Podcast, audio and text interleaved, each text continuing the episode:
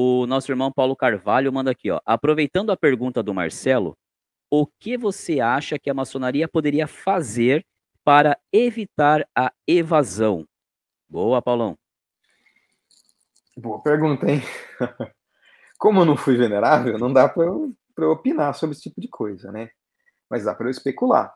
Então, assim, o que, que pode, o que, que acontece para o cara perder a vontade, né? Porque a evasão é, é falta de vontade, né? Se você parar para pensar, as lojas elas acabam sendo, é, elas acabam criando uma identidade. Então, assim, vou dar um exemplo. É, eu conheço o Marcel, que Marcel conhece mais alguém, mais alguém. Então, assim, acaba virando um, um, um grupo de amigos, vamos colocar assim, que tem um pensamento bem parecido. Então, as lojas acabam virando uma colmeia, como diz o Luciano. O Luciano que gosta de falar isso.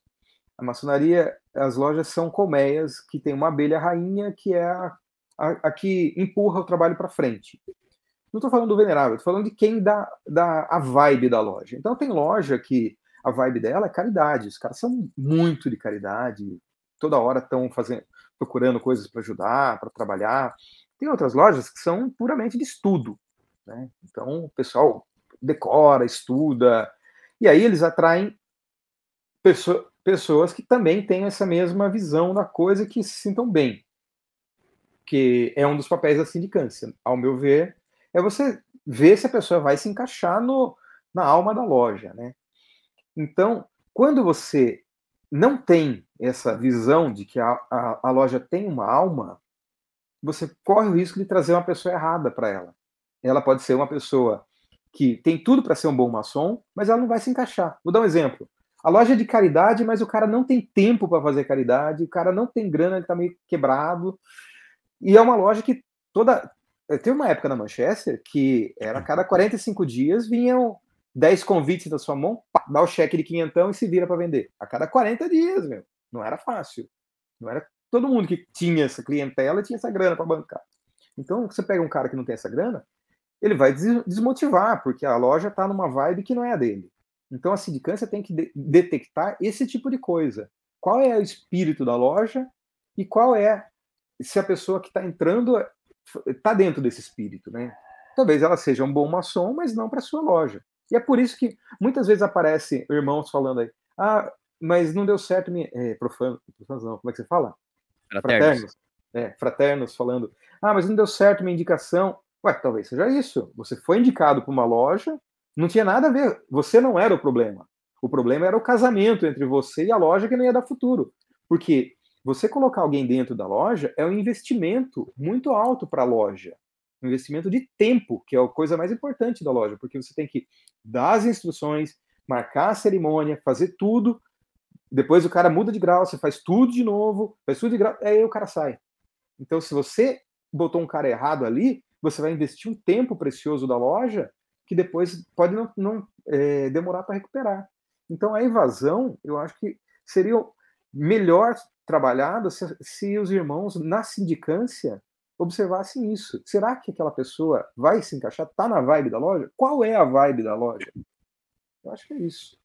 É, essa, essa colocação que você fez aí, Léo, eu acho ela muito muito importante, muito legal, quando a gente traz, por exemplo, para o mundo para o mundo corporativo. Eu, como gestor de uma empresa, quando eu vou contratar alguém, e daqui a pouco se entrar aqui o Mano o Mano Coelho, ele sabe disso, o que que eu vou? Primeiro eu identifico qual é a vaga que eu tenho em aberto, então primeiro eu vou atrás de um perfil, né, de alguém que, é eh, tem um currículo que me atenda naquela minha necessidade.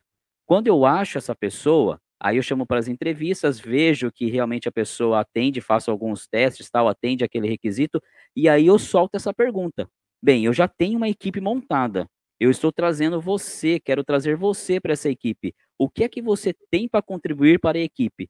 Porque eu não posso, num grupo de quatro, cinco, seis pessoas que já estão lá do time, colocar uma que destoe toda a harmonia daquele conjunto que está funcionando legal.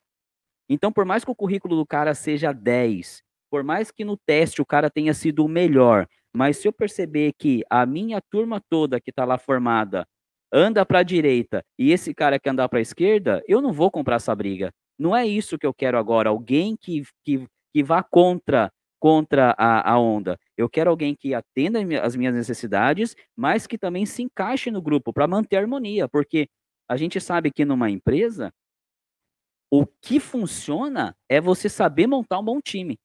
Eu não posso perder essa essa sinergia do time que já está lá por uma peça nova.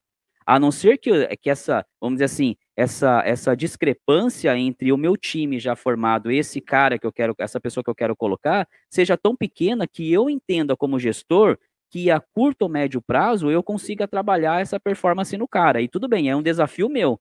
Agora se a minha necessidade é imediata, eu vou pegar um cara que comporte, que caminhe com a harmonia do time que já está lá. Então entra bem nisso que você está falando aí, na vibe do time. Então, eh, não sei se você lembra, quando você entrou, a gente te colocou num grupo chamado Galera do Fundão, lembra? Sim. Era a Galera do Fundão. O que que era? Qual que era a intenção? Era te colocar na vibe do do o mais rápido possível. Hoje a gente tem um grupo lá de amigos que são de várias lojas, mas que tem a mesma vibe de ajudar, de trabalhar, de estudar, de de de trazer ideias. Então quando alguém fala: "Puxa, eu quero ver se esse cara vai servir para minha loja", a gente põe no grupo do WhatsApp e a gente manda, a gente bombardeia de 200 mensagens. A gente fala de Big Brother a futebol, de de Platão, de fala de tudo, para sentir o cara, para ver se ele tá na mesma vibe que a gente, porque senão na hora que você coloca na loja, é um investimento muito caro. Na minha loja, mais caro ainda, que a gente só tem 10 sessões. Se você botar o cara errado, você perdeu no mínimo três sessões, que é para ele virar aprendiz, virar companheiro, virar mestre. E três sessões é quase um terço de um ano que você investiu no cara. Para o cara sair, então a gente não pode errar.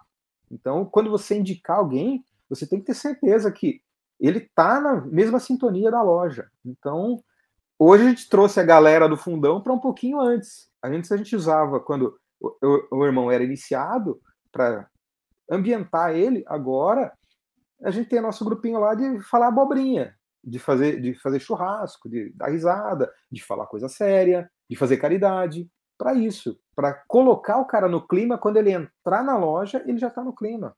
Ele já entendeu. E não falamos de maçonaria. A gente falou de, de sentimento mesmo, botar na sintonia. Então, é, tem funcionado. Bacana, Léo. Show.